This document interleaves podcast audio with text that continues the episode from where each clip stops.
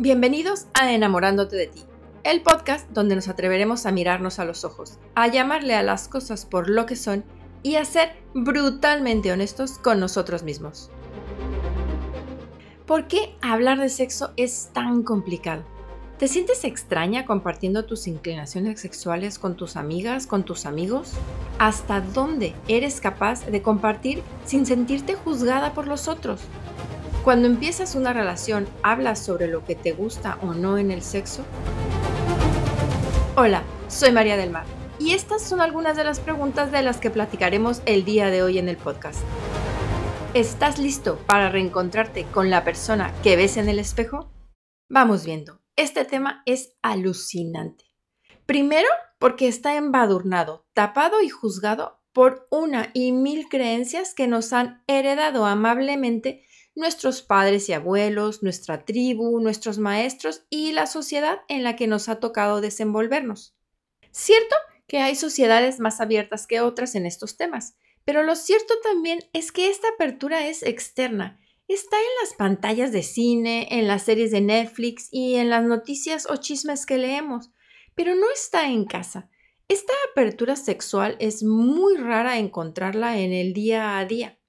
La sociedad ha encasillado al sexo en un tabú de de eso no se habla con cualquiera. Solo piénsalo. A tus padres ni hablar. No les cuentes nada de lo que pasa en tu vida sexual. Ya tienen suficiente con imaginarlo. ¿Y qué te digo al revés? Que tus padres te cuenten sobre una posición sexual o un masaje que han descubierto. Guácala, calla ya, que no quiero ni imaginármelo, son mis padres. Bueno, ¿y qué tal tus amigos más íntimos? Aquellos con los que te tomas tus cervezas cada semana o tu círculo de mujeres a las que les confías todo o bueno, casi todo. ¿Y tu pareja? ¿Te has atrevido a decirle que no tiene ni idea de cómo darte un buen sexo oral? ¿O tus fantasías sexuales que quieres cumplir? ¿Cuántas de nosotras fingimos por años orgasmos para que ellos no se sintieran mal por el miedo a decirles que eran malos en la cama? Que la cosa no era de tres besos, dos dedos y pa' dentro. Seamos honestos. Hablamos de sexo con muy pocas personas y la mayoría de las veces evadimos la realidad. Es más, ni siquiera nos acercamos a esa puerta por miedo a que salga un monstruo y acabemos peor de cómo estamos. Hablar de sexo nos cohibe, nos hace sentir sucios o pecaminosos, culpables de nuestras preferencias o gustos sexuales, cuando hablar del placer sexual debería de ser tan natural como hablar del placer gastronómico. El problema radica en que pensamos que es necesario encontrar a una persona especialista con la que puedas hablar libremente y no sentirte juzgada. Y te lo digo desde mi propia experiencia. Cuando las personas que conozco se enteran de que soy sexóloga, sean mis clientes o no, sucede que instintivamente empiezan a soltar toda la carga emocional sexual que traen cargando. Se sienten con la libertad de platicarme sus secretos más recónditos y aún me lo aclaran. Esto no se lo he contado a nadie. Y bueno, con mis clientes las sesiones de coaching se vuelven muy interesantes.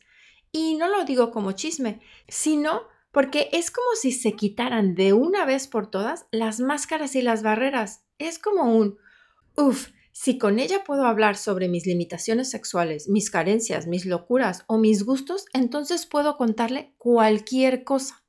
La verdad, una vez que rompes el plano de la pena, la constante duda de si te juzgarán o no, las personas, todas, entramos en un lugar de confianza plena y esto es justamente lo que buscas en una relación de pareja.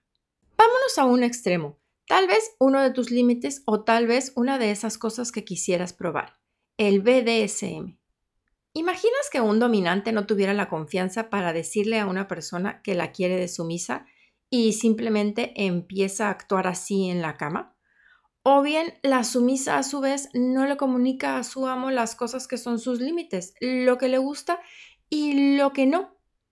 Esta relación nunca prosperaría más de tres minutos. Pero no necesitamos ser parte del BDSM para que tengamos que ser honestos y abiertos con nuestra pareja. Debería ser algo natural. No debiese molestarnos ni alterarnos que nos digan las cosas en las que podemos ser mejores o las que la otra parte quiere intentar. Por el contrario, aprender a dar placer y sentir placer en escalas cada vez mayores debería ser un común acuerdo en toda pareja. Por otra parte, las personas que practican BDSM no deberían sentir la necesidad de esconderlo o de ser algo de lo que no pueden platicar con su familia o amigos. Venga, entiendo que no lo vas a publicar en Facebook, pero ¿por qué ocultar quién eres en tu perfil de Tinder cuando pones que buscas una pareja que encaje contigo? ¿Por qué no te atreves a poner tu foto? Todos tenemos límites y debemos respetar tanto los nuestros como los de nuestra pareja, pero hablarlo, darle oportunidad a la vida sexual es mejorar nuestra relación de pareja ser honestos, congruentes. Poder hablar de esto con tus amigas sin juicio es tu derecho de amistad. Empieza tú por abrirte, por contar tus cosas, tus miedos, tus aventuras, y verás cómo todo empieza a abrirse en este mundo de tabús, de mentiras y de máscaras. ¿Te imaginas que en vez de hablar del clima en una primera cita, te atrevas a hablar de tus gustos sexuales y que la otra parte no te juzgue? que puedas contarle a tu mamá sobre el cunilinguis de anoche? Si logramos que hablar de sexo sea normal, que no existan juicios sobre nuestros gustos y géneros, entonces realmente lograremos una igualdad de libertades. Y esta libertad, tan anhelada por muchos, es lo que al final nos ayuda a sentirnos felices con quien en realidad somos. Recuerda que como seres humanos estamos siempre en constante evolución y que cada que tomamos al toro por los cuernos, crecemos, sanamos y nos reencontramos con quien en realidad somos. Nada se escribe en piedra y probar solo es eso, probar.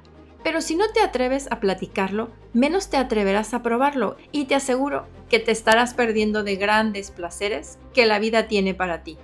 El placer sexual es tu derecho, no tu obligación.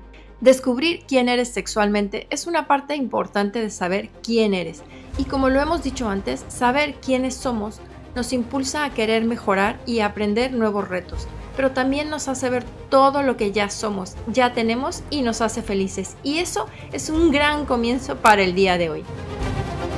Porque juntos descubrimos, concientizamos y cambiamos. Hasta la próxima. ¿Te atreves a reencontrarte con la persona que ves en el espejo?